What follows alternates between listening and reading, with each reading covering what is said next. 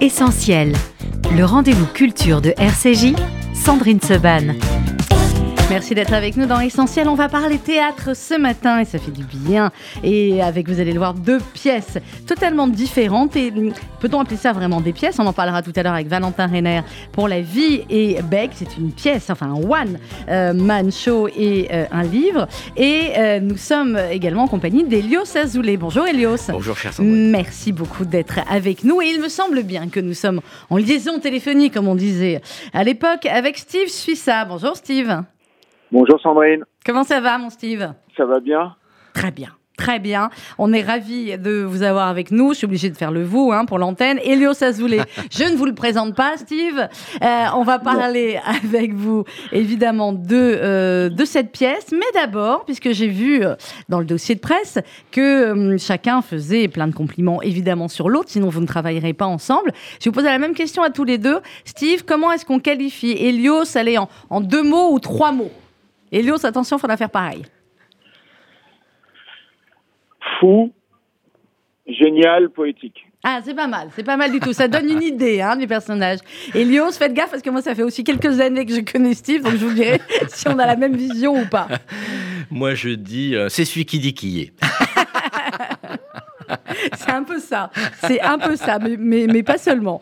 Moi aussi, j'ai vécu texte, interprétation et musique Elios Azoulay. Vous faites tout sauf la mise en scène, hein, grosso Voilà, modo. exactement. Vous avez raison. Mise en scène, évidemment, Steve Suissard. À la lumière, Jacques Rouvérolis, le plus grand. Ça sera au théâtre du Rond-Point euh, à partir du 30 mars jusqu'au 17 avril. Alors, euh, Steve, euh, quand Elios a sorti, euh, d'abord, c'était d'abord un livre, hein, Elios, cette, cette histoire. Je sais que vous m'en avez parlé plusieurs fois en me disant c'est incroyable, euh, c'est génial, c'est magnifique, etc. Alors, je ne sais pas si déjà vous pensez euh, à la scène, à le monter sur scène. Pourquoi euh, est-ce que vous avez eu ce, coup de cœur pour ce texte euh, d'Elios Azoulay Alors d'abord, je l'ai lu parce parce que la quatrième de couve m'avait interpellé et euh, j'ai rencontré Elios en faisant une émission du dimanche matin à l'origine euh, pour parler des musiques de Caen qu'il a joué un peu partout dans le monde et de son roman et de lui et de son travail d'artiste et de transmission puisqu'il fait partie des auteurs, des jeunes auteurs très talentueux qui sont très concernés par euh, leur identité et euh, euh, et qui transmettent à leur façon par la musique, par les textes, quelque chose avec une âme très ancienne et avec une modernité totalement actuelle et dont on a besoin. Et je suis tombé amoureux du livre parce que parce que personne guérit de son enfance et parce que je pense que tout ce qui se rapporte à l'enfance, c'est quelque chose de très vrai, de très sincère, de très formateur. Et euh, ça ressemble à son roman avec son univers à lui, à Elios, ça ressemble à tous ces films que j'adore. Lion, Il était une fois l'Amérique, Cinéma Paradiso, des, des gens comme ça qui se fabriquent avec, euh, avec un départ qui est pas évident du tout, où rien n'est gagné dès le départ. Et, euh, et voilà, et c'est ça moi aussi j'ai vécu.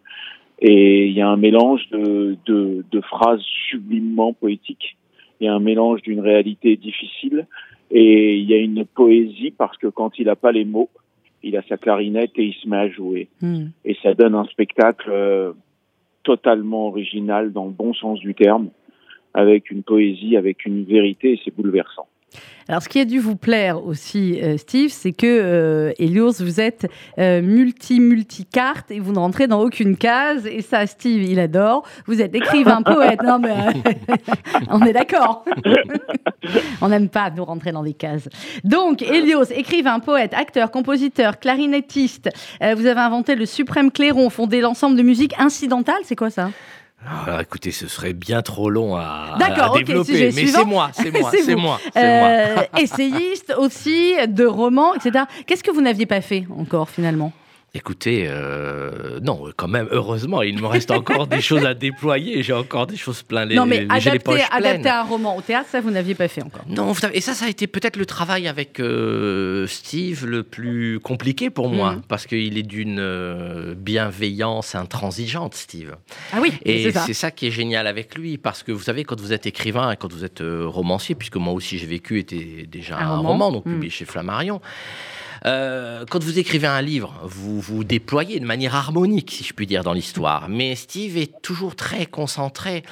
Euh, et c'est, je crois, ce qui fait la grâce de cette collaboration. Il est très concentré sur l'émotionnel pur Mm. et ce que sur ce que le public doit. Enfin, le public doit repartir avec de l'émotion plein les poches, si je puis dire.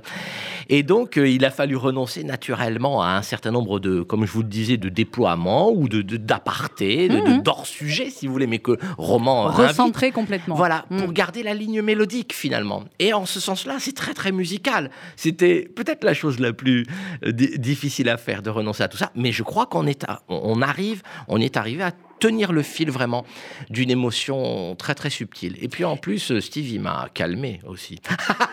Alors ça, là, c'était vous très savez bien. quoi? C'est-à-dire, si vous êtes à un niveau supérieur que Steve, moi, je demande à, à vous connaître un peu plus parce que on est déjà avec Steve à un niveau euh, assez euh, élevé. C'est ce qui fait. Steve, comment vous avez euh, travaillé finalement avec euh, avec Elios Azoulay Parce que ce que nous dit Elios sur sur l'émotion, c'est ce qui fait la, euh, la patte, on va dire, des, des spectacles de, de Steve Suissa. C'est la différence, c'est le fait que quand vous voyez un spectacle de Steve, on peut ne pas savoir que c'est lui, on reconnaît euh, certains éléments de, de mise en scène, de scénographie, de, de, de- de travail, de mise en scène et de, et de, de musique, si j'ose dire, de petite histoire que nous raconte la, la pièce. Comment vous avez travaillé avec Elios En confiance.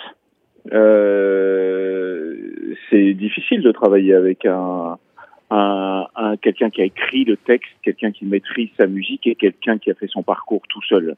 Et moi aussi, de l'autre côté, j'ai une forme de, de, de parcours solitaire. Donc finalement, c'est deux solitudes artistiques qui se sont rencontrées. Et tout d'un coup, on s'est fait confiance et c'était euh, le contenu qui était la vedette.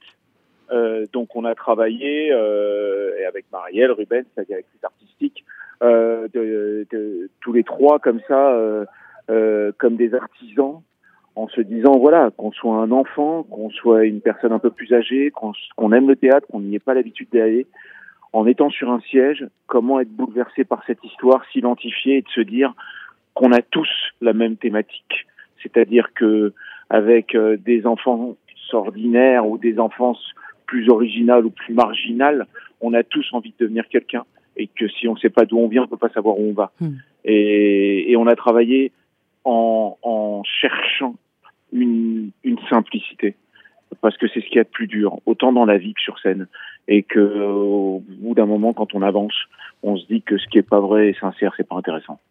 Alors justement, le contenu euh, de la pièce, on va en parler. Euh, Elios Azoulay, euh, ça commence avec, euh, on écrit, il porte le costume de mariage de son pépé. C'est le vrai costume de mariage, c'est votre vrai pépé, c'est Ouais. votre vraie histoire? Oui, Ouais. oui, chère Sandrine, c'est mon grand-père qui s'est marié, Albert de Bono, qui s'est marié en 1944 à Tunis. Et ce costume, je le porte depuis des années déjà, parce que je crois que c'est une manière pour moi d'endosser le passé, de le remettre dans le jeu de la vie, de le relancer. Enfin, je veux dire, le, le, le, le, le passé n'est qu'un présent passé, si je puis dire. Oui. Ouais, un Voilà. avant-goût du futur. Non, ou vous voyez voilà. ce que je veux dire c'était Ouais. Et en fait, quand je le mets, c'est tout sauf fin costume pour moi. Mm. Et euh, alors, sans doute que ce- ça résonne comme une sorte d'hommage. Et c'est vrai que quand je le porte, euh, les gens le voient sur scène, ça me donne une allure un peu chaplinesque, un peu burlesque, un peu ridicule, mais qu'importe. Je trouve que s'il y a bien quelque chose qui n'est pas risible, ce sont bien les clowns. et donc, euh, c'est vrai que c'est pour moi, c'est véritablement, si, si je puis dire, sans rien exagérer, c'est comme une peau. J'en- J'endosse Voilà. quelqu'un que j'aime. Voilà, c'est le- exactement ça. Vous mettez le costume. Alors, C'est l'histoire de qui que vous racontez finalement? C'est celle de votre grand-père, celle de votre père, la vôtre, une histoire romancée, de famille? Alors non, c'est ça s'appelle moi aussi j'ai vécu, donc c'est Mhm. quand même difficile de cacher que c'est moi Oui. déjà pour commencer. Et c'est l'histoire d'un homme qui a à peu près mon âge à l'heure où je dans la pièce comme à l'heure où je parle, qui rencontre le fantôme de son père dans un train. Mhm. Euh, sauf que son père est mort il y a 35 ans. Donc, c'est pas possible. Donc, euh, alors, eh ben, c'est pas possible, je n'en sais rien. En tout cas, ce qui est possible dans le roman, c'est que cette rencontre a vraiment lieu et que le personnage se retrouve finalement avec un père qui est plus jeune que lui. Mhm. Et donc, s'ensuit euh, pour le personnage un voyage. Bon, je ne sais pas si c'est un voyage initiatique, mais en tout cas, un voyage où ce père décide d'emmener son fils, donc plus âgé que lui, là où il est mort, en Inde, à Bombay. Et au, au cœur de cette histoire, ce personnage, Hélios, ce moi, Oui. hein, n'est-ce pas, est traversé par euh, tous les fantômes qui ont notamment, comme le disait Steve, peuplé mon enfance. Et donc c'est une suite de rencontres, c'est un voyage, si je puis dire, au pays de nos fantômes, enfin de mes Mhm. fantômes, mais de nos fantômes, parce que naturellement, ça parle à tout le monde. Euh, Quand Helios, Steve, quand Helios dit nos fantômes, euh, c'est c'est le côté universel aussi, j'imagine, de, de ce que raconte Helios que vous avez voulu faire ressortir? Ah ouais, moi j'adore ça. J'adore ça. J'adore ça comme euh, dans Rencontre avec Joe Black, dans Ghost. J'adore cette poésie-là. Et puis ça nous ramène à notre judaïsme. Ça nous ramène à quelque chose euh, qui est que tout d'un coup, euh, tout est pour le bien. Donc même quand on perd les gens qu'on aime le plus au monde, ils sont au-dessus de nous. Et la manière de conjuguer euh, notre attitude fait qu'ils sont au-dessus de nous et ils nous regardent et on a envie qu'ils soient fiers de nous. Et ça pousse à quelque chose de très volontaire, de très courageux, de très poétique. Et c'est des valeurs euh, que j'ai pas envie de perdre moi, et que j'ai envie de transmettre dans un théâtre euh, populaire et moderne, parce que je trouve que quand on lit la vie des gens, ou quand on regarde la vie des gens, ou quand on regarde sa propre vie, c'est ce qu'on a envie de voir. Donc ça nous fait du bien parce que ça rend le théâtre, malgré une écriture magnifique et très pointue, eh ben ça rend le théâtre accessible, populaire. Eh Et, oui. là, euh, tout d'un coup, il y a un mélange de public qui peut se faire, et il y a un mélange de gens et de générations qui peut se faire à regarder la même histoire et à s'identifier ou à se projeter. Et en ça, c'est euh, voilà, c'est euh, ça a l'effet qui fait que moi, en tant que spectateur, quand je vois ou quand je lis ce genre de choses, ça me donne de la force. Hmm. Et je pense qu'on en a tous besoin. Alors c'est une création, hein, euh, création de, de Steve et de vous-même, et vous dites, euh, on vous pose la question quand vous jouez sur scène, est-ce que vous vous sentez envie Et vous dites oui parce que là je joue pas. D'ailleurs ça ne s'appelle pas moi aussi j'ai joué, ça s'appelle moi aussi j'ai vécu. Est-ce que c'était une évidence pour vous que vous alliez euh, finalement interpréter ce que vous aviez écrit? Non, vous savez, Steve, euh, il agit de manière un peu tsimtsumesque. Tsimtsumesque, Alors, c'est-à-dire, c'est-à-dire- non, mais il, il- il- agit en laissant beaucoup de retrait, oui, en créant mais vraiment. finalement il sait parfaitement où il veut vous emmener, Mais et il alors, va vous y emmener. Écoutez, je- mais je crois qu'on y va quand même. Il y a quand même un jour Et où on est y va content d'y aller, en véritablement plus. ensemble. Absolument. C'est ta fête aujourd'hui, comme t'es pas en studio avec nous, c'est- ça va être ta ouais. fête. mais mais c'est vrai que moi je suis arrivé sur scène avec je suis, je suis arrivé sur scène avec ma l'intensité rythmique que j'entendais dans le texte, la manière dont je le bégayais, euh, la manière euh, voilà dont je rythmais ce texte-là. Et Steve m'a dit non mais détends-toi, calme-toi, tu peux dire les choses de manière plus simple et la musique va se faire entendre de manière plus pure. Et finalement j'en suis arrivé et c'est lui qui m'a poussé. C'est une phrase qu'il aurait pu signer de Oui. toute façon. Je, je veux dire, euh, euh, oui, effectivement, il ne s'agissait pas de jouer, il ne s'agissait pas de faire l'acteur. Et puis, euh, j'allais dire, dans le fond, à quoi bon À quoi bon avez raison. N'est-ce pas? Autant être. Et c'est ce que là, Steve a euh, exigé, ou c'est qu'il a, c'est ce qu'il a cherché à révéler, si vous voulez, pour employer un terme moins sévère. Et Steve, c'est ce que vous cherchez à révéler d'ailleurs dans la plupart de, de vos pièces ou de votre travail Ah, avec mais les comédiens. C'est ne pas jouer, c'est autant être. Il faut qu'ils soient vos comédiens. J'adore, j'adore. C'est-à-dire que je crois que pour que nos enfants euh, et les générations à venir, quand ils sont pas d'un milieu intellectuel ou quand ils sont pas d'un milieu où la culture est, euh, est omniprésente, je pense qu'il faut rendre le théâtre dans la bonne façon et dans le bon terme euh, et dans un terme très accessible, plus populaire. Mhm. Et pour ça, je pense que si on ne joue pas et on ose faire dans la vie, sur scène, ce qu'on fait pas dans la vie, c'est-à-dire être soi, avec tous ses défauts, avec toutes ses qualités, avec toutes ses maladresses, là, ça devient un truc sublime. D'a- D'abord parce que l'acteur ne va jamais avoir la même représentation, parce que c'est jamais les mêmes gens, et parce que le quatrième mur, la contravention du quatrième mur, moi j'y crois pas du tout. Donc en fait c'est par rapport aux réactions, aux respirations, à l'écoute, au regard des gens, qui va développer son humeur de la journée. Donc c'est jamais la même, même quand il est seul sur scène, et encore plus quand il est seul sur scène Mhm. et que pour les gens, de regarder ça comme à travers le trou d'une serrure et de voir quelqu'un qui ose être lui et qui fait tout pour se faire confiance et qui accepte ses défauts et qui accepte ses failles pour laisser rentrer la lumière, là, le théâtre, ça devient comme le foot, quoi. Ça devient accessible. Ça devient même mieux que le foot. On peut y aller. Non, non, non, mais on peut y aller. Ouais. C'est-à-dire qu'on peut y aller, c'est fini. On ne ressort pas en se disant, mais moi, j'ai pas lu tous ces livres, donc euh, je peux pas comprendre. Donc on peut y aller, donc tout va bien. Et c'est ça qu'il faut arriver à faire encore plus, Hmm. je dirais, avec ce genre de textes, qui sont des textes pointus. C'est un poète. Bah, c'est un que, euh, poète. Il y, a Juste- des phra- il y a des phrases, mais c'est sublime. Il a fallu que je les écoute cinq fois. Pour les... Donc, a Justement, rien à faire. ouais. Elios Azoulay, qu'est-ce que vous vouliez faire quand vous étiez petit? Parce que j'ai dit au début et que vous êtes écrivain, poète, acteur, compositeur, clarinettiste, essayiste, romancier, etc., etc. Mais vous vouliez faire quoi? Et qu'est-ce qui vous a amené? Qu'est-ce qui a été finalement le, le premier déclic et le premier euh, job? Ce que je voulais être. Je crois que tout petit, vous me posez une question, je, je sais plus, je crois que. Je voudrais pas être trop lyrique, mais je crois que j'aurais voulu guérir le monde. Ah oui, mais c'est bien. Et je crois que la, la littérature, je crois que l'art, c'est une façon à la fois de guérir, Mhm. puisque la vie est une grande guérison. Et je crois que c'est aussi une manière justement de guérir le monde. Ce qui est très beau dans le travail euh, avec Steve et dans le travail qu'on effectue ensemble, pour moi en tant qu'écrivain et donc en tant qu'homme de scène, Mhm. si vous voulez, si vous voulez qu'on se passe du mot d'acteur, n'est-ce pas. Puisque homme de scène, c'est pas mal aussi, être mal un aussi. homme sur scène, n'est-ce pas Euh, ce, qui, ce qui est vraiment génial, c'est que cette manière avec laquelle on a travaillé m'a permis, moi, de, de relire mon texte. Mhm. Mais de le re- Autrement, mais- Non, non, mais de, de, de le ressentir, de- de le revoir, de le réentendre. Et d'en faire autre chose que naturellement. Vous savez, quand on est un, cri- un écrivain, on est un homme quand même crispé à la recherche de la dégringolade précise qui fait que la phrase est juste. Ah, pure, je sais, connais sublime. Voilà, voilà. Ah, voilà, c'est ça. Eh bien, exactement. Et d'a- d'avoir le privilège finalement de se retrouver nu face à son texte et de trouver son texte nu Mhm. face à soi, dans une grande pudeur d'ailleurs. Oui, bien sûr. Dans une grave. grande pudeur. Vous êtes Eh ben, habillé et pendant voilà, la pièce, vous avez le costume du grand-père. Exactement. Eh bien ça, eh bien ça, ça marche. Mais vous savez, euh, euh, comme puisque vous me posiez la question de savoir ce que je voulais faire quand, quand, quand- quand j'étais petit, euh, la musique est arrivée très tôt dans Mais ma c'est la vie. musique d'abord. Voilà, Ah, enfin très tôt. Quand mon grand-père est mort, Oui. à l'âge de 13 ans, il était clarinettiste de jazz, mais sa mère lui avait dit c'est la musique ou moi. Et quand il est mort, j'avais toujours vu cette clarinette démontée, etc. Vous voyez Mm. Et je me suis dit bon, en hommage à lui, je vais faire de la clarinette. Et ça reste pour moi, c'est pour ça qu'il y a cette clarinette, il y a ce costume, il y a ce grand-père naturellement aussi dans la pièce qui traverse l'histoire et qui me traverse. Et, et ça donne, je crois, je l'espère, en tout cas pour moi, de, de, de, de- de- justement de, de me retrouver euh, au milieu de tout ça, au milieu de, tous ces, de toutes ces apparitions et avec la pureté de la mise en scène de Steve. Et il faut dire l'habillage sublime des lumières de Jacques Ah bah, c'est Rouvérolis. plus grand.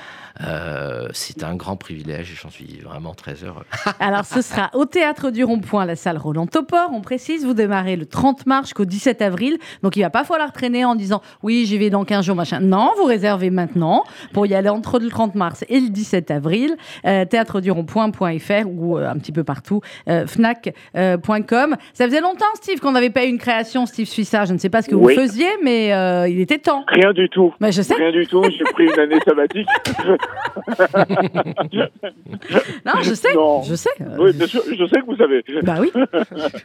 Donc, euh, bon, enfin, quand même, il était temps. Les gens qui ont envie d'aller au théâtre avaient le droit à voir une création Steve Suissa. Pas que les téléspectateurs, Je pas que les gens en. Israël qui vont faire le festival, là, le nouveau festival. C'est quand le nouveau festival du, du rire 23-24 mai. 23-24 mai. On va pouvoir y aller là maintenant. C'est trop Ah bien. bah oui. J'ai vu Anne Roumanoff Oui. et j'ai vu Kev. Adams.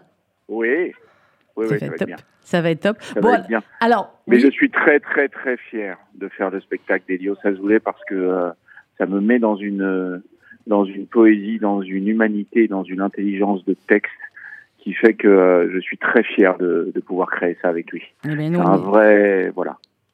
Et nous, on va y aller en toute confiance parce que, comme d'habitude, si c'est du Steve Suissa, ça va être sublimement original et on va ressortir avec euh, à la fois, j'imagine, Elios, peut-être pour ceux qui ont déjà eu la chance de, euh, de le voir. Et je suis en train de me dire qu'il y avait la chronique de euh, Chloé qui était venue vous voir au filage et qu'on n'a pas passé. Ben, c'est pas grave. Vous savez quoi? On la passera le jour de la première, comme ça, ça fera un rappel Génial. pour euh, nos auditeurs. Donc, Avec je disais plaisir. pour ceux qui sont venus, peut-être qui ont eu la chance de voir euh, le, le filage, on ressort avec quoi? On ressort avec le sourire, on ressort avec quelques larmes, on ressort avec un mélange des deux. Mais si Oh, vous ne ressortez ouais. pas avec les deux, c'est qu'il vous a manqué quelque chose. Et ben voilà, vous allez ressortir avec les deux. Monsieur Suissa, merci beaucoup d'avoir été avec nous, même Merci, si vous n'étiez pas en studio ce matin. Je suis à Lille en train de tourner un film comme acteur, une série euh, franco-israélienne. Et, et on me dit je rien. serai en studio. Et on nous dit Et rien. On le Et dit on- comme et ça. j'ai- donc fait Toulouse-Lille directement.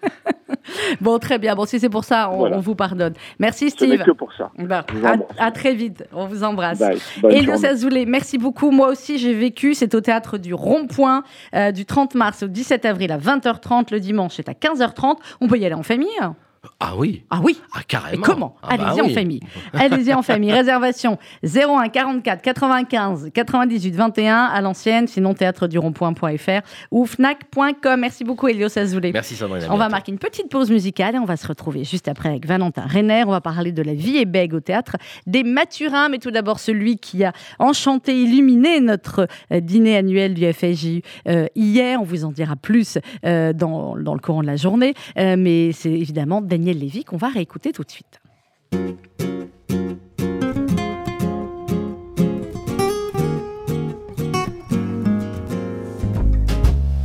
Je veux vivre aux éclats, sans comment et sans pourquoi. Je veux vivre au présent, sans conseil ni pourquoi ni comment. Déraisonner, désinhibé, je me fous de ce qu'on dira. Le plaisir est un dû, est un droit. Je veux vivre aux éclats. Il est temps de balayer tout ça. Toutes ces choses que l'on s'impose et qui nous pèsent de tout leur poids. Le sablier est retourné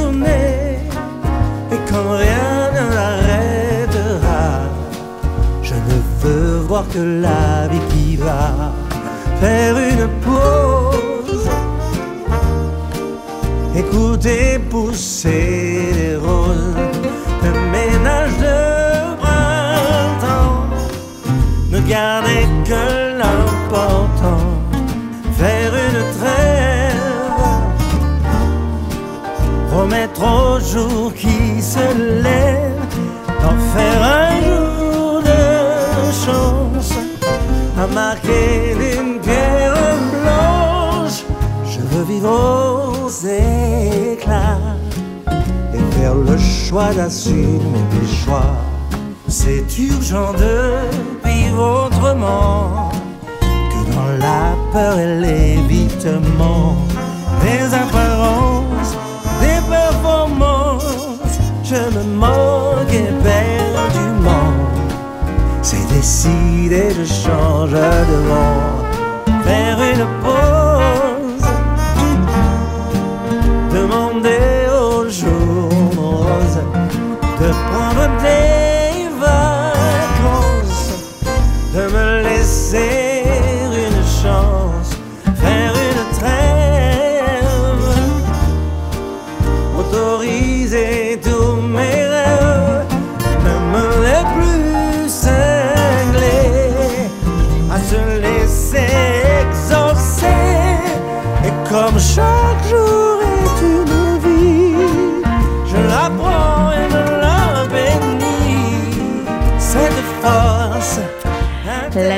présent, le grand Daniel Lévy qui nous accompagnait hier soir pour le dîner de gala du FSJU. C'était au pavillon d'Armenonville.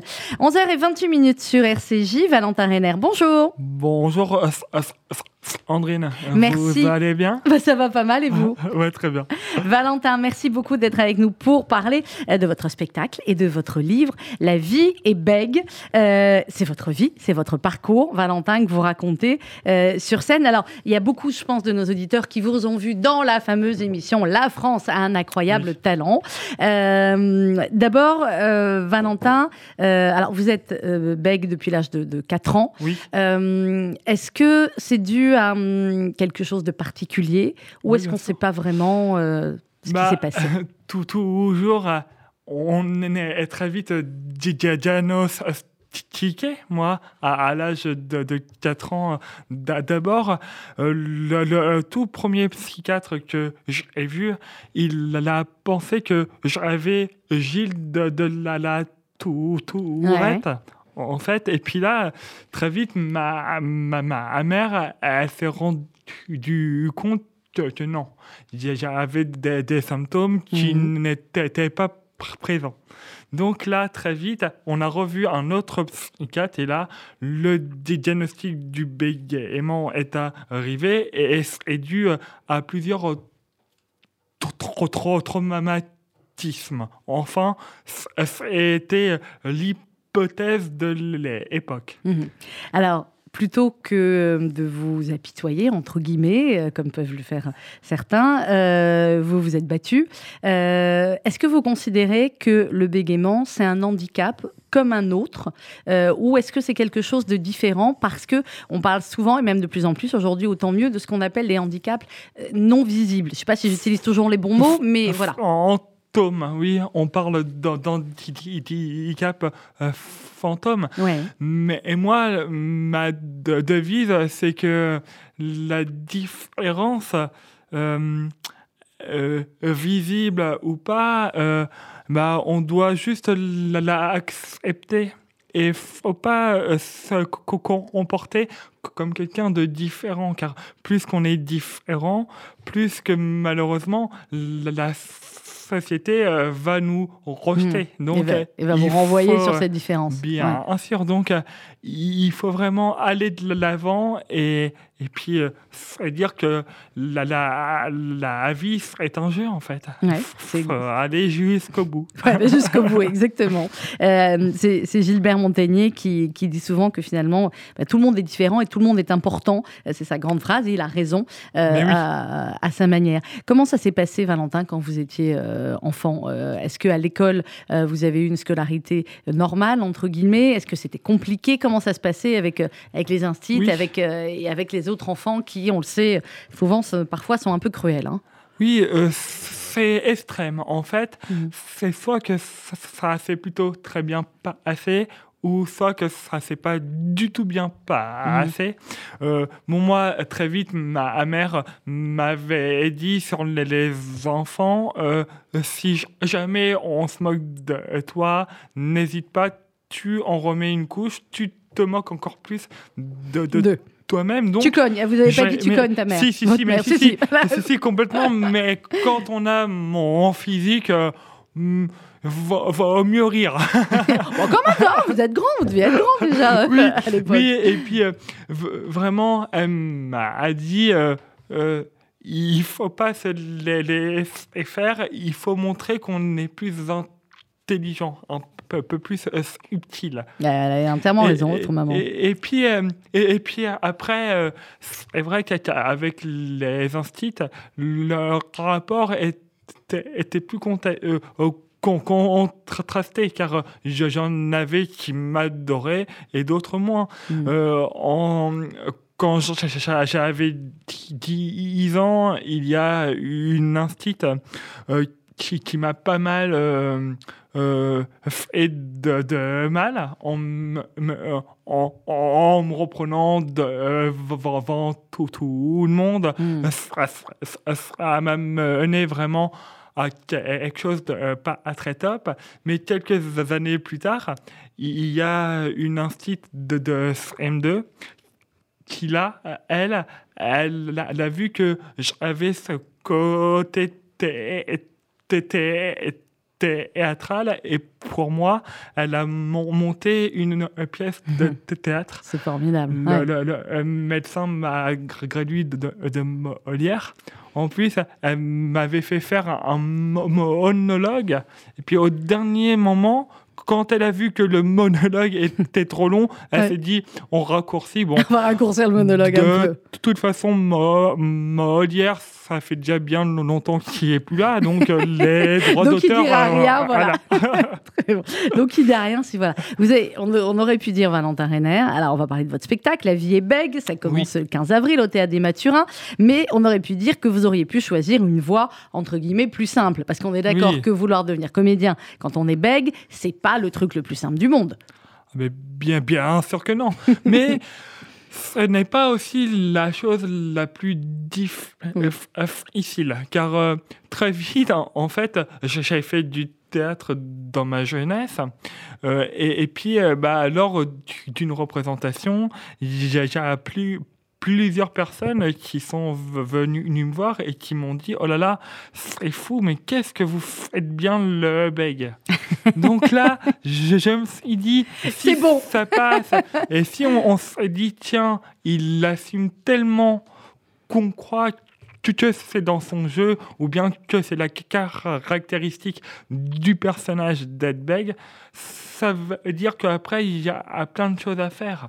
Mais moi, le cinéma, c'est euh, c'est toute mon enfance. votre enfance. ouais. J'adore ça. Je, je, je suis un passionné, quoi. Alors, passionné de cinéma et de théâtre. Et alors, comment vous êtes arrivé euh, dans cette émission sur M6 La France a un incroyable talent? On est, j'arrive même pas à calculer là sur le dossier de presse. Il y a Oui. tellement de, de zéros. 20 millions de fois, c'est ça? Ouais, il me semble plus même. Oh, bah, Il- depuis le temps que ça a été écrit. il me semble un, peu plus, mais c'est assez. euh, ça fait peur en fait, tous ces chiffres qui ne veulent, Qui veulent rien dire. Rien dire en Si fait. ce n'est que, euh, bah, si ce n'est que les gens ont été touchés euh, par votre par votre parcours, parce que vous racontez. Alors, comment vous êtes arrivé dans cette émission Oui. et comment finalement de l'émission vous avez décidé, euh, vous avez monté votre propre spectacle? Oui, donc euh, tout, tout simplement, c'est un ami à moi qui passe un casting pour M6 et puis là, le, le, le, le caster lui demande est-ce que tu ne co- connais pas un, un profil atypique? Bon, Il a dit euh, oui, j'en ai lui, tout de suite, euh, il, il s'est dit oh là là, bah, bien, bien sûr. Et là, on va, va pas se mentir. Quand la, la production a ma candidature, ils se disent beg plus humour sur M6 qui a un public ultra mé- ménagère, on a notre cible. Ouais. Et, et là, euh, Et vous, vous et dites, là- je m'en moque d'être une cible. euh, Ce que je veux, moi, c'est euh, voilà. mais Ah oui. Au dé- départ, moi, j'étais pas vraiment pour.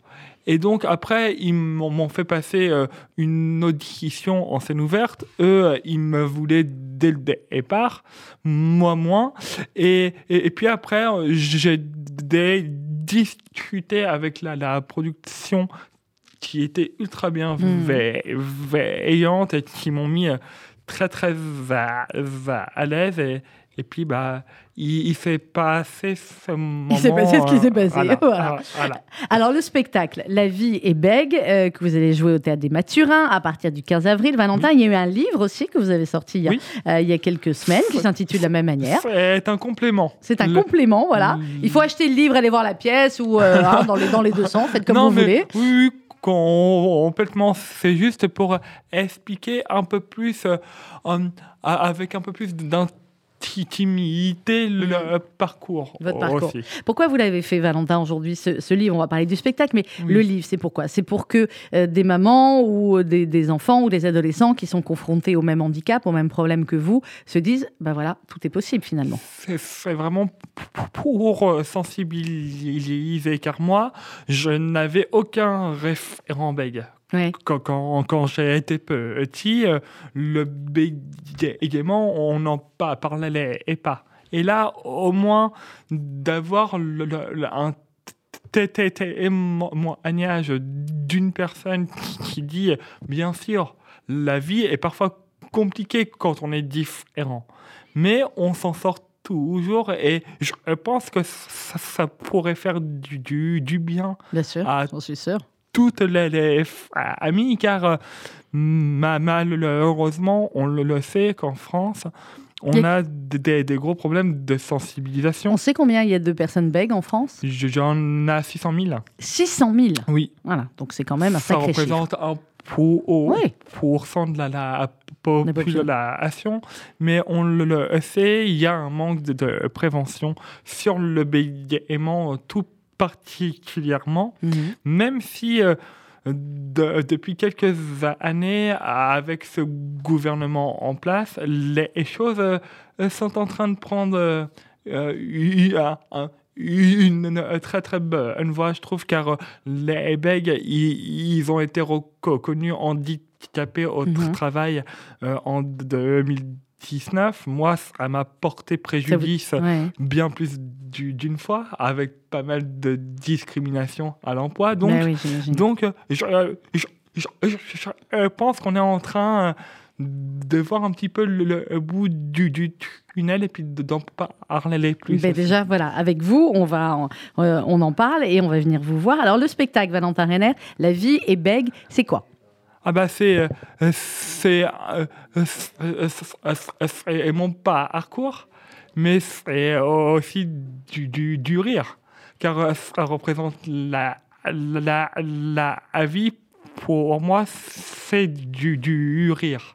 Donc, Par c'est- exemple c'est bah, c'est, euh, tout, tout simplement prendre sa vie et la tourner en dérision. Je raconte tout ce qui m'est arrivé et puis j'en rigole. Qu'est-ce qui, est- qu'est-ce qui est le plus compliqué, finalement, Valentin? C'est euh, de rencontrer une personne nouvelle qui, euh, forcément, c'est des handicaps non visibles, donc qui ne sait pas euh, votre, votre handicap et qui ne va donc pas comprendre euh, tout de suite pourquoi vous, vous parlez différemment. Est-ce que c'est les administrations, parfois, au téléphone ou même une personne Voilà, c'est compliqué. Qu'est-ce qui est le plus compliqué, en fait? Ah ben, Comment moi, est-ce que la société pourrait évoluer pour que ce soit plus facile pour vous? Ah, alors moi, pour moi, hein, sur mon personnel, ça n'a jamais été un problème pour, pour moi, car Mhm. très tôt, ma mère m'a dit euh, eh ben, c'est simple, tu vas à la boulangerie, euh, même si ça dure 15 minutes. C'est pas grave, tu, me ramènes ma baguette. tu, tu- tu me ramènes la baguette et ça va aller. Donc moi, je euh, n'ai aucun souci avec Mm. ça.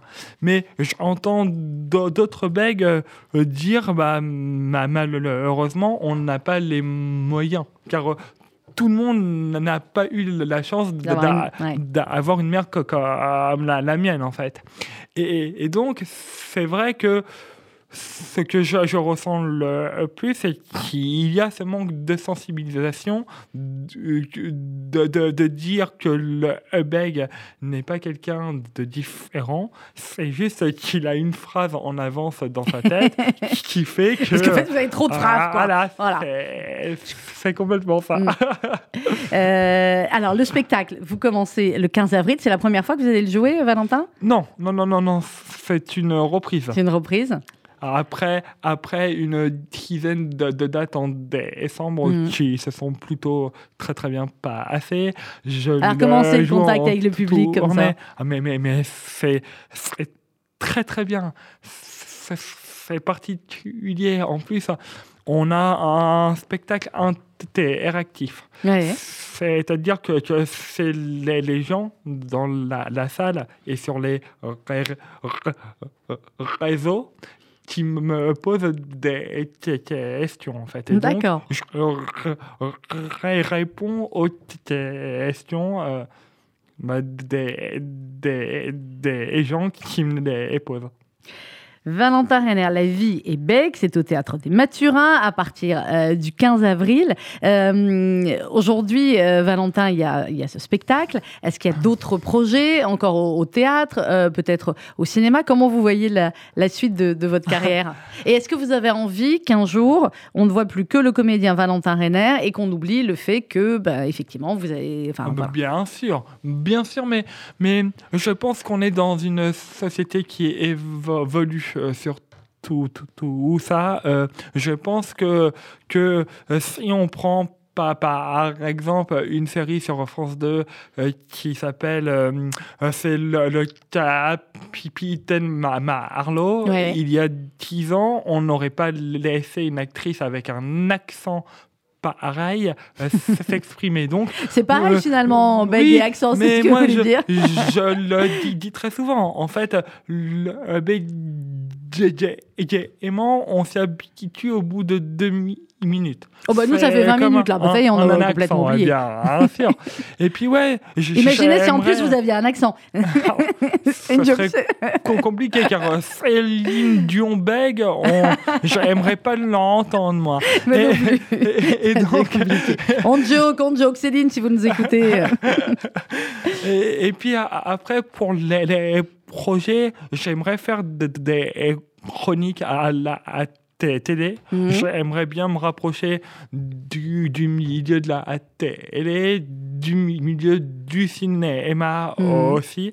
Donc, euh, je, je- je- je, lance un, un Eh ben, euh, producteur télé, producteur de cinéma, si vous voulez un beg sur votre écran, je suis là. Bon, très bien. Il y a Fabien Antoniente qui arrive dans 10 minutes. Vous allez croiser Non, non. peut-être le réalisateur. Valentin Renner, merci beaucoup. Alors, votre livre, La vie est bec, c'est aux éditions, c'est aux éditions. Je trouve plus les éditions. Vous allez le connaître mieux que moi. C'est quelle édition?